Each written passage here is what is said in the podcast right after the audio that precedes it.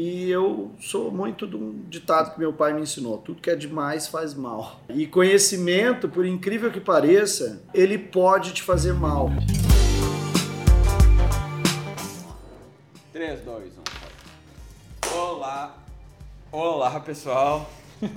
Aqui é o David falando. A gente está aqui mais uma vez numa reunião que o Edu nos sacaneou, encheu de câmera para tudo que é lado aqui. Olha, muitos lados. Muitos lados. Então, para sacanear o Edu de volta, eu vou começar colocando ele Olha, na fogueira. conta. Na fogueira. Luciano, tudo bem? Tudo bem. Edu, como é que estamos? Tô na fogueira, né, pelo jeito. Edu, qual é a tua formação? Essa é fogo, entendi. Qual é a tua formação? Eu sou músico mil- militar aposentado e sou produtor audiovisual. Produtor audiovisual. Produtor audiovisual. Bonito isso, né? É um nome bonito. Quanto tempo faz que tu formou produtor audiovisual? Eu trabalho desde 2009 com isso, já são 10 anos, mas de fazer curso, formação, 4 anos. Quatro anos. 4 anos. E o pessoal que formou contigo, como é que tá na carreira? Alguns estão na carreira, bem na carreira, estão trabalhando legal. Outros eu não tenho mais notícia, outros mi- migraram para outros caminhos. O que que tu acha que foi o diferencial para esses que estão muito bem, para aqueles que desapareceram?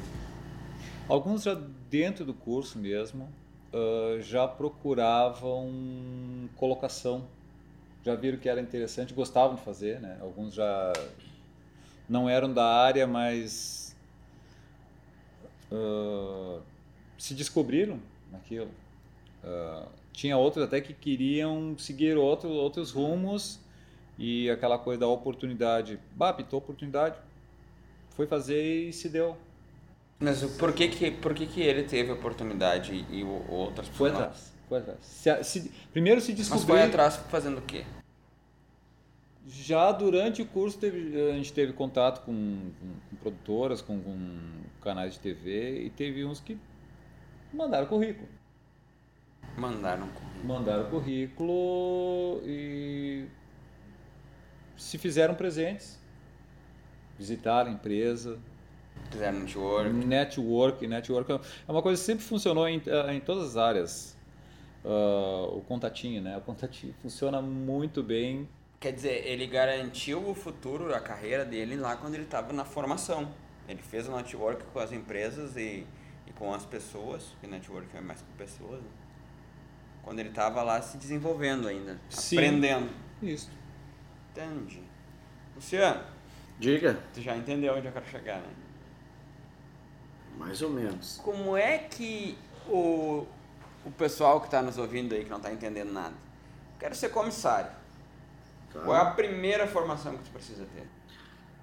A primeira formação que tu precisa ter é o curso de comissário de voo e realizar também os exames na na aeronáutica, né? Hoje, uma clínica credenciada aeronáutica para poder realizar esses exames. Ah, o exame, o exame médico acho que é meio pro forma, mas lá na formação dele, no- na escola de comissários, ele vai ter uma turma. Ele vai de alguma forma estar num ambiente que vive a aviação. Tô errado? Sim. É sim, isso? Exato, é isso mesmo. Escola já é um ambiente todo voltado para a vivência da aviação. Os profissionais que geralmente trabalham na escola de aviação estão inseridos no mercado ou estiveram inseridos no mercado durante muito tempo. Tem uma oportunidade de, de alguma forma, já se encaminhar aí, né? Fazer um bom network, aprender mais sobre a profissão, se encontrar mais. Sim, sem dúvida. Por exemplo, aqui na escola, muitas empresas realizam, utilizam a infraestrutura da escola para fazer treinamento, né? A empresa diz. A empresa aérea A companhia aérea utiliza a, companhia estrutura da aérea, escola. isso. Eles vêm aqui para dentro. Sim, exatamente. Então, dentro da, da escola, a companhia aérea utiliza essa infraestrutura para fazer o treinamento dos seus profissionais, pilotos, Ou comissários, seja, tu vai, inclusive, conviver com as pessoas que estão atuando. a todo momento. Ah, você cruza nos corredores. Hoje, quando a gente chegou aqui nos corredores, tinham pessoas ali embaixo. Quando a gente chegou aqui, Sim. Tinham pessoas ali na entrada que eram de uma companhia aérea, estão realizando seus treinamentos aqui. Então, a possibilidade de networking, de você conhecer pessoas que estão inseridas nesse mercado, é, total. Vê se eu estou errado, do cara que está fazendo um curso de produção audiovisual, ele vai, por exemplo, para dentro de uma emissora, ele tem a oportunidade de conversar com pessoas que executam a tarefa que ele pretende executar no futuro, né? Então não Até é só... descobrir outras. Até descobrir outras. Mas é, inclusive, conhecer outras opções, né? Porque na aviação existem várias opções. A gente já falou sobre isso no, naquele treinamento do agente aeroportuário. Sim, exatamente. Existem outras opções. Tem, é, é um, tanto que a abordagem que a gente deu foi a porta de entrada da aviação, porque uma vez que você entra e começa a trabalhar em solo, você descobre uma infinidade de funções das, que as pessoas desempenham dentro de um aeroporto para que o voo aconteça, né? Então não existe só piloto, comissário e agente de aeroporto. Existem, e mecânico de avião, existem inúmeras funções de, de pessoas que estão envolvidas Logística, diretamente com a operação de um avião. que eu acompanhei aqui na escola, se falou muito desse... É, é, eu disse que eu saí formado pelo menos um passageiro melhor. Uh, da parte do que vai atrás do balcão, do que todo todo o, o circo que vai por trás da pessoa pegar a sua passagem, embarcar no avião e chegar no seu destino, tudo que vai por trás disso, desde peso de bagagem, peso de combustível, preparo da aeronave, preparo do alimento, preparo. Nossa, é muita coisa que vai por trás. Não é à toa que chama-se indústria da aviação, né? Porque realmente são inúmeros processos que acontecem até. Sim, é um organismo vivo, eu gosto de dizer. É, algo. Porque ele, por, porque ele está toda hora mudando. Mudou o tempo, mudou tudo tá chovendo, começou a garoar, abriu o sol, deu raio. Cara, existem uma combinação infinita de condições que devem ser monitoradas e isso não tem como tu tudo parar, isso, tá tudo isso, acontecendo. Eu, eu, sei que a gente está aqui falando para pessoas que são especialistas na área de aviação, mas se um dia alguém nos ouvir que não for da área e se tu tiver no aeroporto e, e o pessoal falar o voo não vai sair, eles precisam saber que se a gente está falando de segurança. Sim, sem dúvida. Geralmente. As pessoas têm uma dificuldade enorme de entender que um atraso ele não é intencional, isso dá um prejuízo enorme para uma companhia. Sim. Então, se atrasou, tu pode ter certeza que é porque não dá mesmo para levantar voo. Isso é uma das coisas que, né, se algum dia alguém ouvir esse podcast e não for da aviação, isso tem que ficar muito claro. Mas veja bem, o Edu disse que tu vai numa emissora, tem a oportunidade de conhecer outras profissões e tu tem a oportunidade de conviver com pessoas que atuam fazendo aquilo que tu pretende fazer. E tu me falou que dentro da escola tu tem condições de conhecer as, as outras áreas da aviação que esses profissionais atuam, mas também aprender o que, que eles fazem, porque se tu entender como um comissário atua, tu vai aprender o que, que tu precisa executar para ser um comissário. Sim, vai na pior das hipóteses, né? vamos dizer assim, não, não existe pior das hipóteses, né? Mas eu digo, através desse contato, você consegue sanar inúmeras dúvidas, você consegue tirar, conversar com essas pessoas, saber quais foram as dificuldades que eles enfrentaram, por exemplo, para estar no mercado, e depois de estar no mercado, quais são as dificuldades, né? A gente fala muito através de vários episódios aqui que você não deve se preparar para processo seletivo, você deve se preparar para a carreira. Logo, conversar com alguém e descobrir quais são os principais obstáculos, dificuldades, é a palavra certa que eu quero achar, desafios. Quais foram os principais desafios que essas pessoas vivenciaram depois de estar lá? Olha, essa pergunta ela te traz uma informação muito rica. Você conversar com alguém que já é um tripulante e você perguntar para ele, cara, qual é o principal desafio que você enfrenta na rotina do teu trabalho hoje? Esse cara, ao te dar essa resposta, ele está te dizendo diretamente no que, que você deve treinar. O que, que é que você deve executar para que você seja bom naquilo ali. Porque uma vez que você for bom naquilo ali, é praticamente impossível de você não, não vir a a desenvolver a habilidade, uma vez que você ele te falou, olha, você eu senti muita dificuldade, por exemplo, em ficar longe da minha família. É um exemplo, né? Então a pessoa já pode sim ir criando situações onde ela se torne mais independente, onde ela não esteja tanto tempo em contato com essas, com essas pessoas, para ela ver como é que ela vai se sentir, para ver como é que ela vai lidar com isso. Você tem que trazer na sua história de vida algo que você já faz Você não, nunca vai convencer ninguém que você é a pessoa para o negócio, para a atividade, dizendo, não, eu vou dar conta. Não, você já tem que estar dando conta. É nessa linha que a pessoa pode seguir, aproveitar o networking. Nem sempre networking é só para indicarem vocês. Não é só para obter uma indicação, é para você. Né? A gente fala sim de indicação, a gente fala sobre sobre conhecer pessoas, a gente fala sobre dar o seu melhor e por, por as pessoas veem que você dá o seu melhor, que você é diferenciado, talvez elas até sintam vontade, se sintam inspiradas a indicarem vocês, mas definitivamente você tem que ter desempenho. E o desempenho só vai vir se você souber fazer as perguntas certas, para obter as informações certas, para então direcionar suas ações para se desenvolver. Então, Network, que é o que você está falando, é interessante encontrar pessoas no corredor? Total. É, inclusive tu acabou de estragar a minha próxima pergunta, que eu anotei aqui bonitinha, que depois põe lá que eu estava digitando aqui. Quais são, quais são as melhores perguntas e como que tu aborda um profissional que tu encontrou no corredor, que está num treinamento e tu tá te preparando para ser comissário. Tô lá com o uniforme da escola e ele tá com o uniforme da companhia. Como é que tu chega? Como é que tu te inclui nisso? Quais são as melhores perguntas para te ganhar atenção e, e talvez essa pessoa perceber que realmente tu tá querendo se dedicar e não só é, conhecer ele para de repente conseguir uma indicação? Vamos lá. É, primeiro, uma indicação ela não pode ser objetivo, ela tem que ser a consequência. Nunca pode ser um objetivo. Nunca pode ser objetivo, ela vai ter que ser uma consequência. Ela aconteceu naturalmente.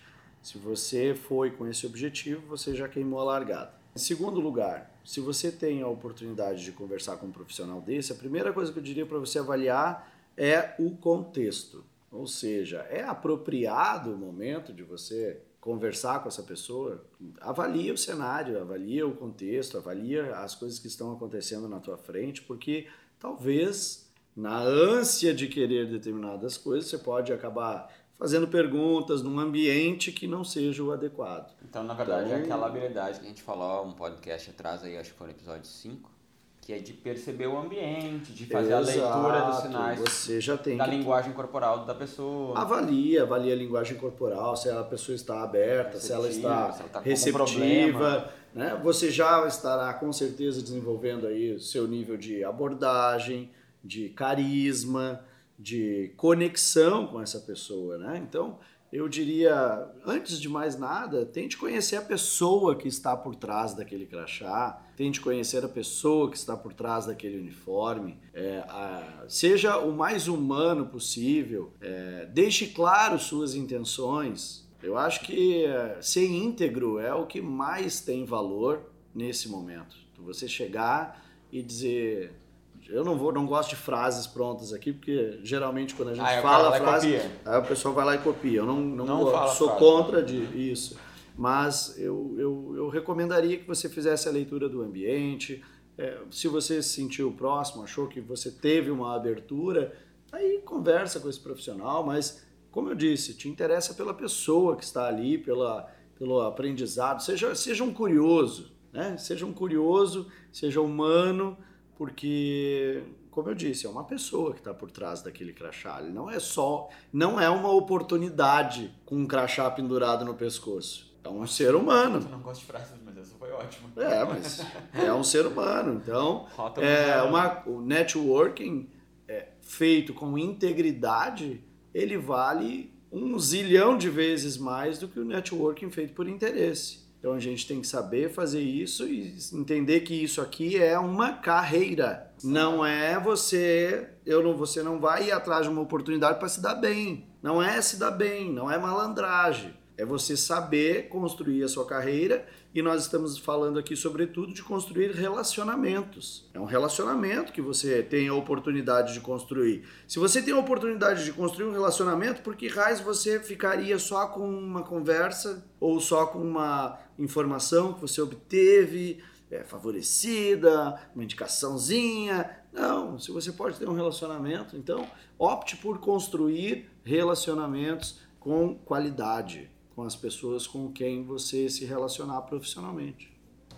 Mas Edu, será que é só ir atrás? será que essas pessoas não se prepararam um pouquinho melhor? Porque agora eu fico me perguntando assim, ah, a vontade ela é importante, mas mas ninguém consegue as coisas só com vontade. Você tem que se dedicar um pouquinho. Como é que era lá na, na, na tua área?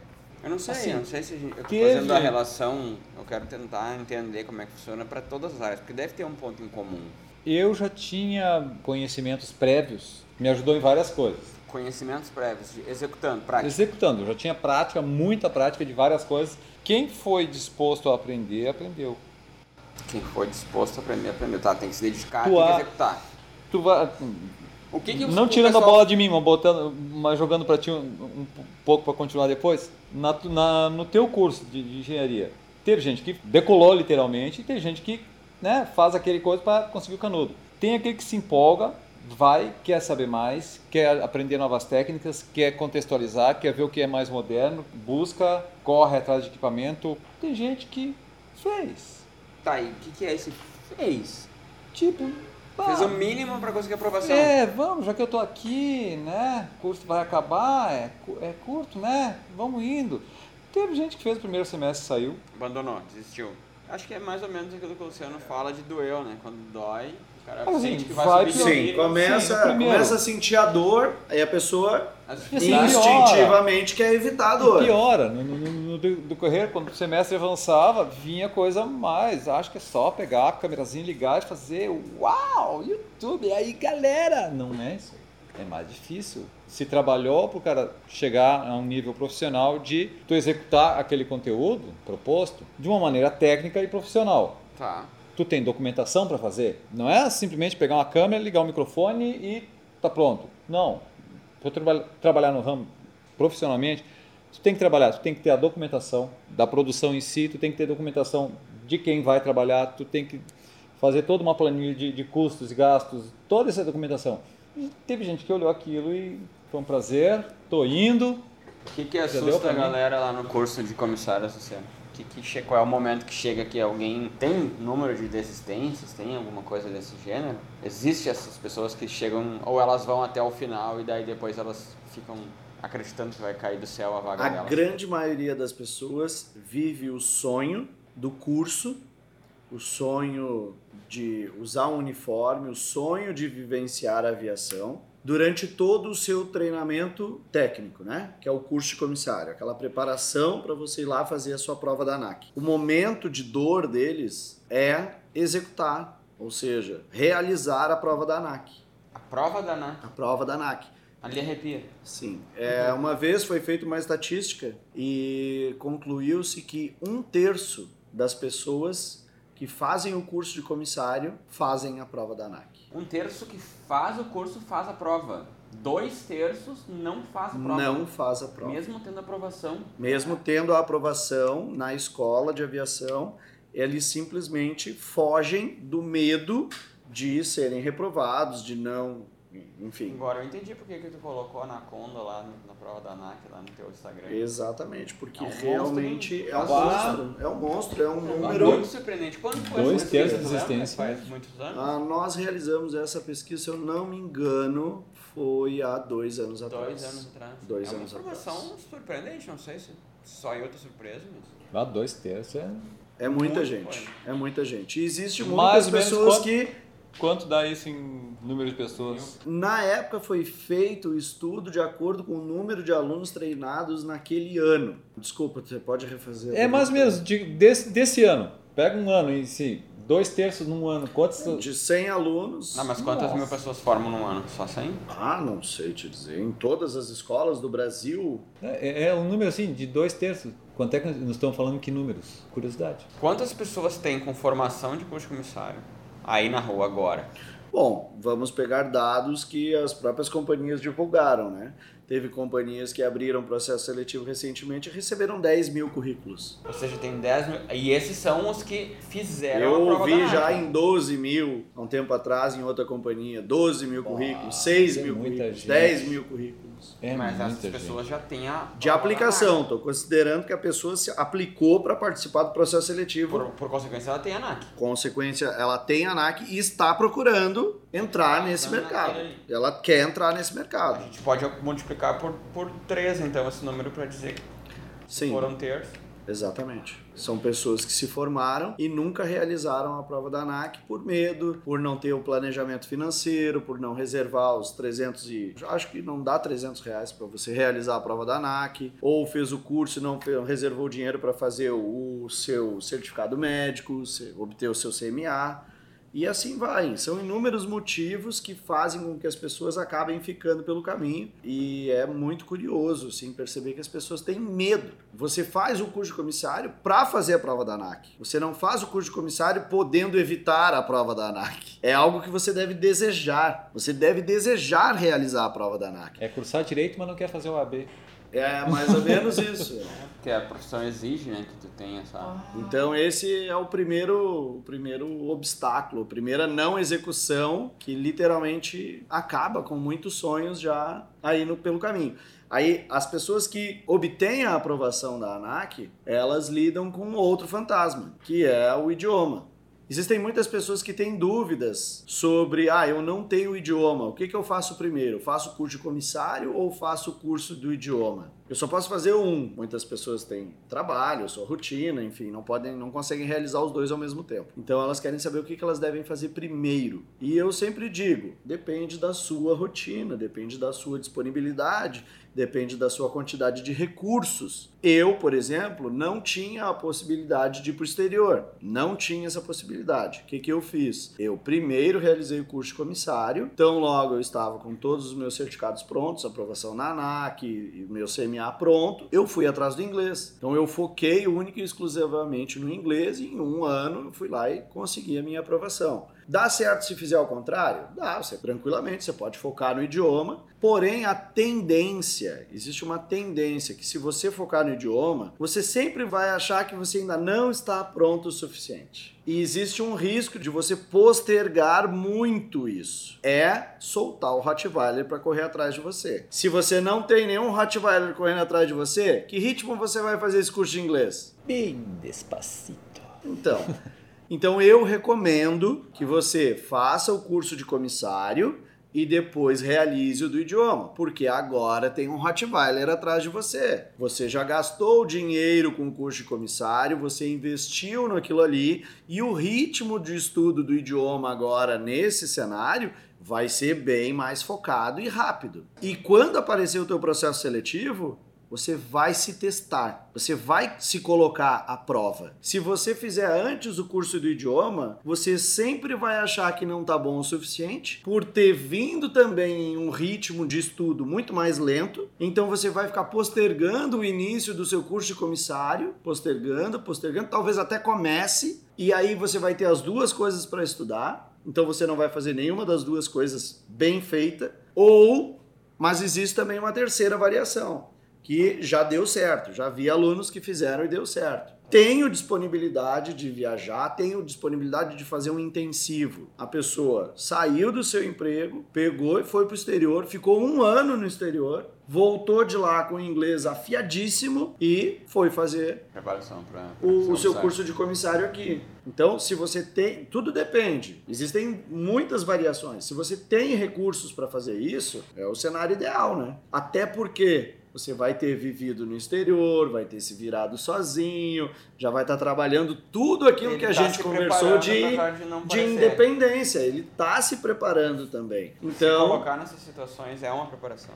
esse cenário também pode ser efetuado ao contrário. Você pode fazer o seu curso de comissário e depois ir para o exterior durante esse um ano para se preparar. Também vai ter um outro ritmo de preparação. Por quê? Porque você já fez o curso de comissário, já e, e até demonstra, acho que, uma organização melhor. Acho que você ir para o intercâmbio antes de fazer o curso de comissário passa uma coisa meio aventureira. Agora, você primeiro fazer o curso de comissário e depois ir fazer um estudo do idioma lá fora, mostra planejamento. Na hora que tu contar a tua A história. hora que tu, que tu contar o teu storytelling, ele vai ter outro contexto, entende?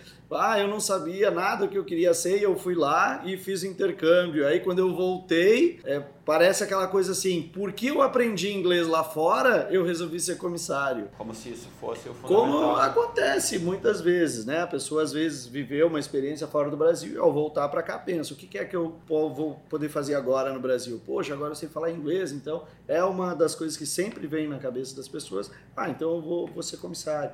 Mas no momento que você faz o seu curso e depois faz o seu intercâmbio, eu acho que passa um planejamento melhor, assim, acho que... Algumas pessoas que queriam mais foram atrás, buscaram outros preparatórios. Na aviação, existe essa possibilidade de quem quer ir atrás, o que, que ele pode agregar quais outros preparatórios ele pode fazer que vão ter valor na hora dele conquistar a vaga dele no mercado e seguir essa carreira? Bom, tem duas linhas de raciocínio que o aluno pode tomar. Eu sempre digo, né? A, carreira de comissário de voo ela tem duas formações, uma técnica e uma humana. Então eu acredito que ele tem que equalizar isso e fazer um bom desenvolvimento, tanto técnico quanto humano. Então, cursos de aprimoramento técnico são bem-vindos. O que, que eu recomendo? Vai lá, faz a tua formação de comissário de voo. Vai estudando o teu idioma, né? Que foi o que, a gente, que eu falei aqui que seria o ideal, porque daí tu já fez tua formação e está estudando o idioma. Passou uns quatro meses, cinco meses, faz um curso de atualização, faz um curso extra voltado ou para a área técnica ou para a área humana. Daqui a mais quatro, cinco meses, volta, faz um novo curso. O que, que acontece? Eu vejo pessoas que terminam a sua formação, fazem um monte de curso extra em questão de dois meses, só para preencher o currículo, e aí depois fica parada. Então eu acho que o curso extra ele tem que servir a um propósito, um propósito de te manter vinculado à aviação, próximo à aviação, vivenciando a aviação e também te motivando Tu não pode sair fazendo tudo que aparece na tua frente, mas ao mesmo tempo também tu não pode não fazer nada. Então eu acho que é muito importante você manter uma regularidade, manter uma atualização.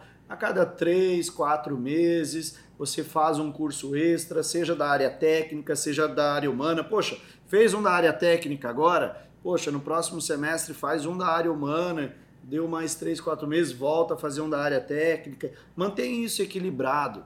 Eu vejo só que existem muitas pessoas que fazem cursos somente voltado para a área técnica, outros fazem somente voltado para a área humana.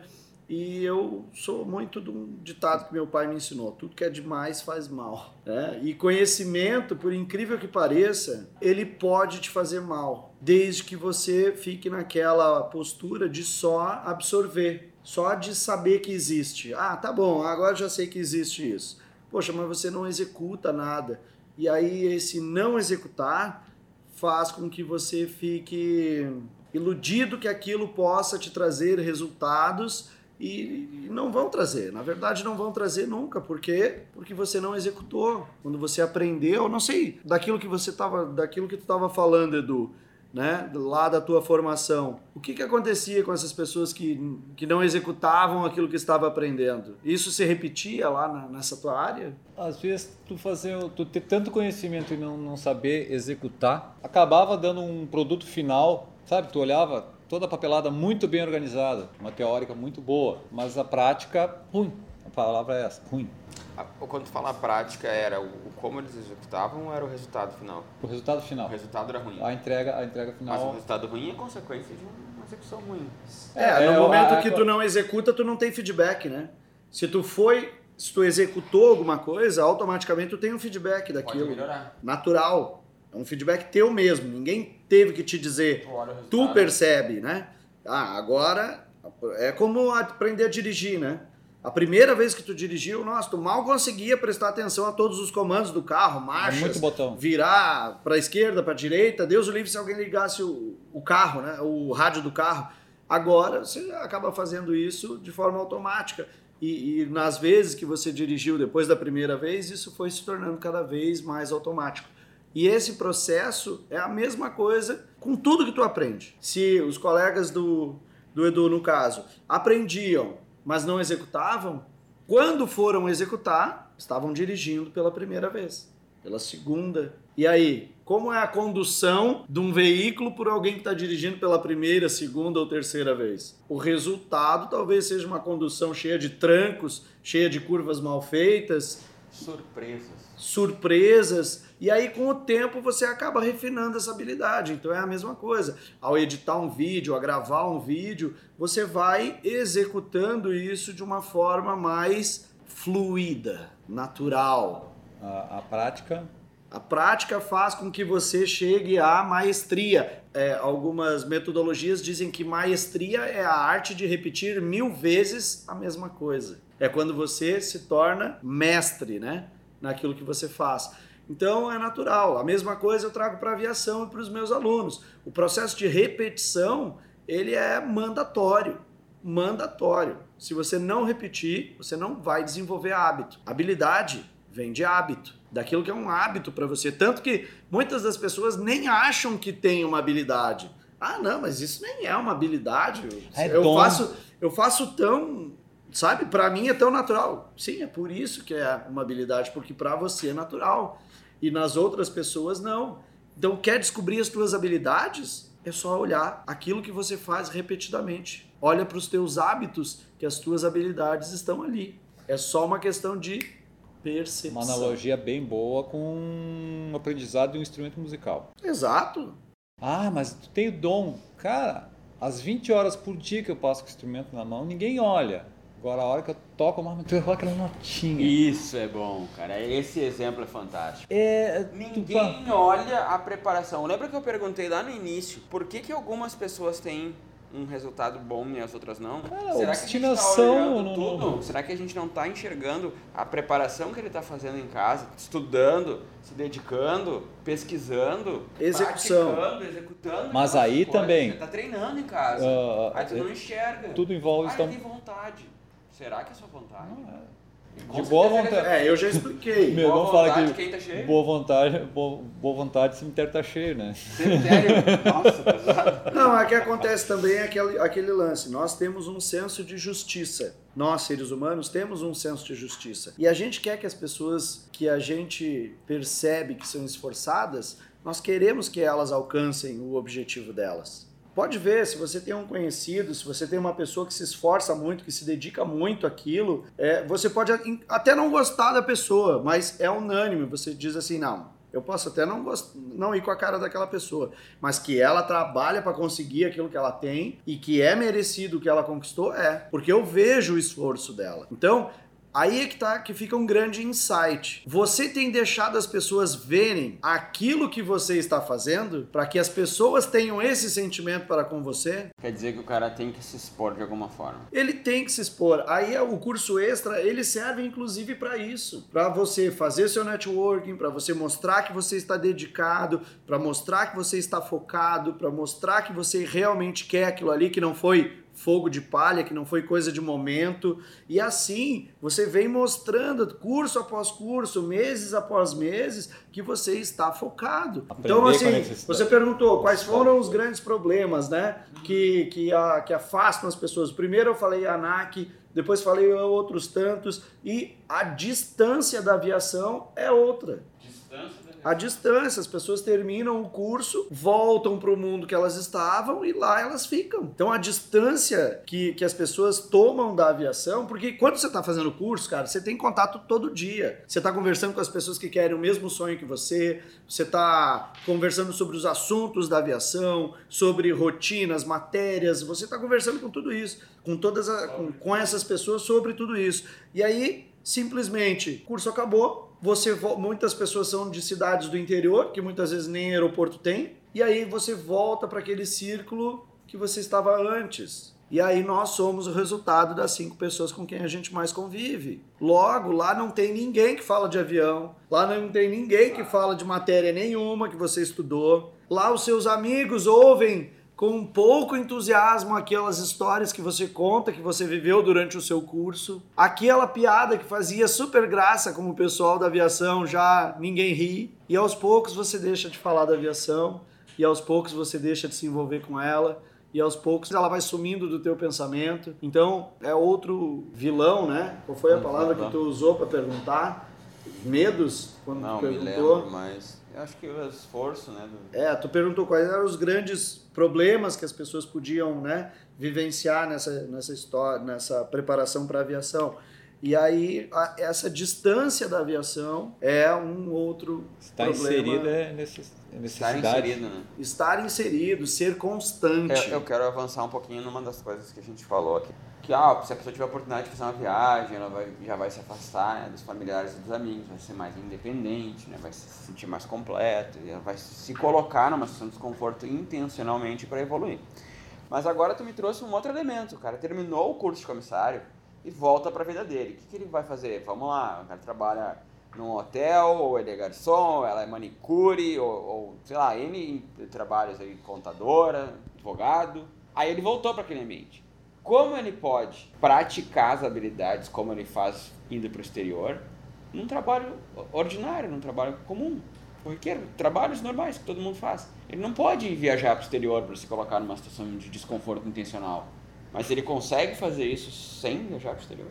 Sim, é uma questão de Sim, condicionamento. tu fala sim com uma naturalidade como Mas é sim, sim. porque só depende de você. Mas não tá claro. Explica pra galera. Deixa eu te contar uma história. Eu, quando eu estava fazendo a minha preparação, uma das coisas que eu estava fazendo era correr, para manter a, a boa forma. Preciso voltar. Hashtag preciso voltar.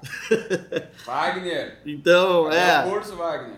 Wagner, pelo amor de Deus, preciso voltar. Então, eu corria, eu me condicionei a correr três vezes por semana. Um determinado dia eu ia sair para correr e começou a chover. E eu fui voltar assim, né, dizendo, poxa, tá chovendo. Tava fechando a porta já e veio aquela vozinha, o Zé Curubu veio na minha. Só que dessa vez foi positivo, né?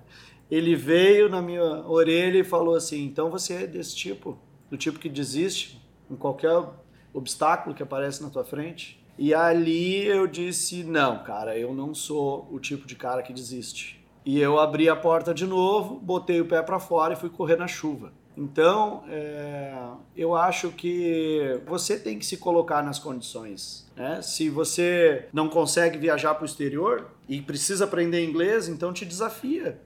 Te desafia a comer só aquilo que tu sabe falar. Te desafia a falar tudo que tu está fazendo em inglês. Desafia a beber só as bebidas que tu sabe pedir. Desafia a ir nos lugares que tu só sabe explicar como é que se faz para chegar lá. Nem que seja para ti mesmo. Mas tu tem que criar desafios é um desafio e uma disciplina muito grande que tu vai ter que criar e executar principalmente, mas eles geram tanto resultado como a imersão de idioma, por exemplo, fora do país. E isso se aplica não só com o idioma, mas para desenvolvimento de todas as habilidades. Digamos que você identificou que você precisa ser mais carismático. Cara, você não vai ser mais carismático o dia que você for comissário de voo. Se você é garçom, você tem que ser o garçom mais carismático que existe. Se você é atendente do hotel, você tem que ter ser o melhor atendente, o mais carismático que existe. Hoje, ah, não é quando você for comissário. Não, você só vai ser comissário se você for carismático, se você desenvolver o seu carisma. Então, eu tô, peguei um exemplo aqui de uma característica, óbvio, cada um, cada um tem os seus pontos a desenvolver, os seus pontos a valorizar, e é por isso que é o autoconhecimento, que é o cara que muda todo o game. No momento que você adquire o autoconhecimento, o game mudou. Você está em outro nível agora. Você está no campo de batalha. Eu gosto de dizer bastante isso assim. Existem muitas teorias, mas nem todas sobrevivem ao campo de batalha você tem que ir para o campo de batalha, você tem que testar. E fazer isso no trabalho onde você está hoje é fundamental. Não interessa em que posição você está, você pode ser balconista da farmácia. Se você não usar as técnicas de conexão com pessoas, as técnicas de saber influenciar pessoas de uma forma íntegra, claro, é, na técnica de fazer um atendimento com conexão com o teu cliente, entender as necessidades das pessoas, fazer leitura do ambiente à tua volta. Se tu não faz isso hoje, onde quer que tu esteja, cara, adivinha. O dia que tu for para tua seleção, tu vai ser o cara dirigindo o carro pela primeira vez. Vai andar, mas vai ter tranco, vai ter solavanco, vai ter curva mal feita e é nítido isso. A galera, o Vini teve aqui em outro podcast e ele falou, é nítido quando você se torna um observador, um percebedor do mundo à sua volta, né, por se conhecer, é nítido o como tu identifica isso nas outras pessoas. É um efeito, na verdade. A habilidade com as pessoas você desenvolve ao se conhecer. No momento que você se conhece, automaticamente você conhece as outras pessoas também.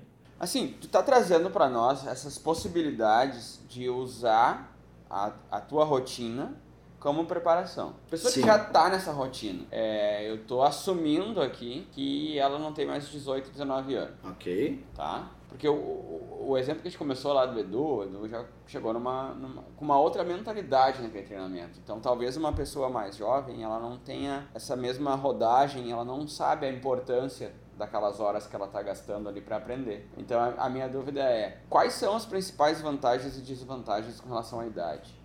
O cara que é mais jovem e o cara que já tem mais experiência. Como é que ele pode extrair o máximo da situação rotineira dele, levando em consideração em que fase da vida dela ela está.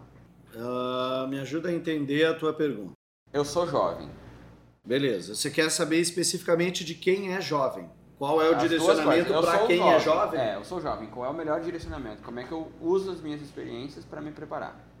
Bom, uma das coisas que eu sempre recomendei para quem é jovem é você escolher o caminho mais difícil nós temos uma tendência a acabar escolhendo caminhos mais curtos, caminhos mais objetivos. E o fato é que esses caminhos mais objetivos, mais curtos, fazem com que você tenha menos vivências. Experimente menos coisas. E ao experimentar menos coisas, você adquire menos, menos conhecimento. Então, ao adquirir menos conhecimento, você tem menor poder de argumentação sobre tudo, inclusive sobre as coisas, principalmente sobre as coisas que você vivenciou, porque elas foram muito rasas. Então, se você quer crescer e quer crescer a passos largos, eu recomendo que você aumente a dificuldade dos desafios que você tem seria mais ou menos como você entender que o teu problema é a tua solução. Isso é bem contraditório, mas no momento que você foca no teu problema, por exemplo, ele é um problema justamente porque você tem uma limitação. Você está com um problema X. Por que, que é um problema para você? Porque você tem uma limitação para lidar com aquilo. Ponto. Se você fosse muito bom com aquilo, não era um problema você saberia lidar. Então, você tem que focar nesse problema, porque ele traz a solução, ele traz o desenvolvimento para você. Quando você tem um problema, você pode fazer o seguinte: você pode ignorar ele, ou você pode mergulhar nele, ou desviar, fingir, mas é a mesma coisa que evitar. Né? Então, ou você foca em solução, ou você abandona. Então, o que, é que a grande maioria das pessoas faz? Até tenta um pouquinho, mas se não conseguir solucionar, esquece. Então, isso não vai ser eficiente para o teu aprendizado. Então, se você é novo, voltando à tua pergunta aqui, se você é novo, precisa se desenvolver, precisa ter vivências para justamente ir para um trabalho como de comissário de voo, onde você vai ter que saber tomar decisões, vai ter que ser independente, e independente principalmente aqui de intelecto, de opinião você precisa pegar o caminho mais longo. Seja, Ele é contraintuitivo, isso é muito contraintuitivo. A gente não foi feito para isso. A gente foi feito para pegar o caminho mais curto, sempre. Então me corrija aqui se eu entendi errado. O, o fato de ele ser muito jovem e ter pouca experiência pode ser um problema, mas ao mesmo tempo ele é jovem, ele tem mais tempo para pegar o caminho mais longo e adquirir essa experiência até com mais qualidade, porque ele está se expondo intencionalmente. Exatamente. No é momento, é que, no momento que ele está se expondo intencionalmente, ele está usando o tempo dele. Que ele tem, porque ele é o, jovem. Exato, porque ele é jovem. O que ele tem é que experimentar. E quanto mais coisas ele experimentar, mais resultados ele vai ter. Perfeito. Agora eu tenho 35 anos. Ótimo. Como é Uma que excelente eu, eu não idade. mais tempo?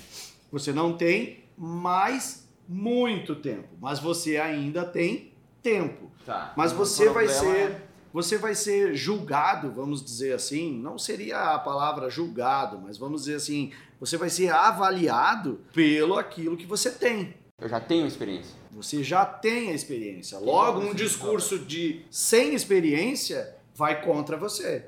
Então. Então, é isso que às vezes Então, a, a galera não entende. Você vai ser julgado, é, julgado, eu não gosto É, dessa palavra. é, é julgado como Avaliado. avaliado. Você vai ser avaliado de acordo com a sua condição. É. Você tem 18 anos, eu não vou cobrar de você uma experiência vasta. Inclusive, eu não gosto dessas palavras nem em currículo. Vasta experiência, grande experiência. Com 18 anos, não, cara, você não tem vasta experiência. Então, a gente quer enaltecer, a gente quer pegar aquilo que a gente sabe, aquilo que a gente é e quer botar lá em cima, florear, dar uma pintadinha, bem Florear é lindo. boa. Florear é muito gaúcho, né? Muito Galdério. É muito Galdério, né? Mas para quem tem mais idade, você tem que corresponder à sua experiência. Não vai vir, não vai adiantar você vir com aquele discursinho que é um sonho, porque, poxa, sonho as pessoas correm atrás do seu sonho. Onde é que você estava dos 18 aos 35? O que, que houve? Deu um apagão? Então, é, esse discurso do sonho, não. Você tem que ser mais objetivo, você tem que ser mais experiente, você tem que trazer um contexto aonde explique por que agora. Porque agora. Exato. Então, se você tem mais idade, o contexto é por que agora? É isso que verdadeiramente, sabe, faz, é, dá peso, dá contexto para aquilo que você está fazendo, para aquilo que você vai estar falando. Resumindo, quem tem 18 anos, pegue o caminho mais longo, aquele que vai te trazer mais vivência, mais experiência, para saber tomar as decisões que você vai precisar ali na frente. Se você tem 35 anos para cima, demonstre para eles que você já sabe tomar as experiências, mas não é baseado em sonhos e coisas de, da sua adolescência. Foque em explicar, em mostrar por que agora. Não tem problema nenhum você ter despertado aos 40. Não tem nenhum problema. Mas você tem que explicar por que agora. Tá, mas beleza, a gente tá falando de mostrar. Mas agora ele tem 35 anos e ele entendeu que ele precisa desenvolver algumas habilidades. Só que ele trabalha, ele já tem uma família para sustentar, ele não tem tempo para adquirir essas experiências. Ele continua trabalhando. Como é que ele desenvolve essas habilidades lá no trabalho dele hoje? Ele também não pode fazer um intercâmbio. Como é que ele vai desenvolver com 35 anos? Qual é tipo de estratégia que ele pode adotar? De novo, ele pode ser garçom, atendente da farmácia, manicure, whatever. Ele vai aplicar aquilo que ele aprender, ele deve ir atrás do autoconhecimento. Se ele não tiver ainda o autoconhecimento, deve ser a primeira ação dele. Porque no momento que ele tiver esse conhecimento, conhecimento do autoconhecimento, ele pode aplicar isso dentro da sua casa, melhorar suas relações e ir para o seu trabalho. Ele, a- basicamente, a execução ela vai ser feita da mesma ordem. Ela vai ser realizada também no local onde ele está hoje. É lá que ele vai desenvolver as habilidades dele. Uma vez que ele desenvolva as habilidades lá, aí é que ele sim vai conseguir vir e trazer isso para o mundo da aviação. Luciano, só para encerrar então, dentro desses treinamentos da faculdade que o Edu fez e dentro do curso de comissário, que é a nossa audiência, eh, como é que a pessoa pode se relacionar com os colegas? Eh, eh, Quais as outras oportunidades que podem surgir, não só com pessoas que já estão na área, mas com os colegas, com os pares deles? Como é que ele pode fazer o network e aprender e se desenvolver? Bom, eu sempre digo para os alunos que o curso, o treinamento, ele é uma grande dinâmica de grupo, que vai durar quatro meses, seis meses, oito meses, de- depende do tempo que você escolheu para fazer o seu treinamento. Por quê? Porque ali você vai viver diversas situações, você vai ter diversos perfis de pessoas, você vai ter uma convivência durante um longo tempo e principalmente você vai conviver com diferenças. Então ali você já pode aprender a lidar com muitas das situações que você vai ter que lidar, por exemplo, com a tua tripulação, com pessoas da, da, da- tua equipe, com passageiros, com pessoas até mesmo da empresa. A tua relação interpessoal ali já está sendo desenvolvida e você já está construindo a sua carreira, já está construindo a imagem da sua carreira e também o seu network. Então, eu acho que ela tem que ser utilizada de forma estratégica. O período, teu período de curso tem que ser usado de forma estratégica. Fechou, Edu? Fechou. Então tá. Muito obrigado. Qual é a hashtag hoje junto com a Desaprenda pra Voar? Ó, agora tu me pegou. Hashtag agora eu acredito. Porque com essas informações aí, eu tenho certeza que a gente conseguiu iluminar muito ponto cego de muita gente aí. Fechou então, vai estar a postagem Se você oficial do escutou podcast. todo o podcast, chegou até o final, posta lá. Hashtag agora eu acredito. Posta lá, vai ter a imagem oficial do episódio. É só ir lá no comentário e postar para as pessoas verem que está ouvindo e que está procurando se aperfeiçoar. E pra pra ser gente melhor. saber que você também curtiu o conteúdo, pra estimular a gente também a fazer mais, então a gente conta com esse teu comentário, justamente pra gente saber que a nossa audiência está ouvindo. Se você não comentar, a gente não vai saber se você tá ouvindo e, Tamo e não falando vai com as saber paredes. se... É, estamos falando com as paredes. Então, bota o comentário lá. Valeu! Até! Valeu! A cabra deu tchau no final, tu viu? Pé!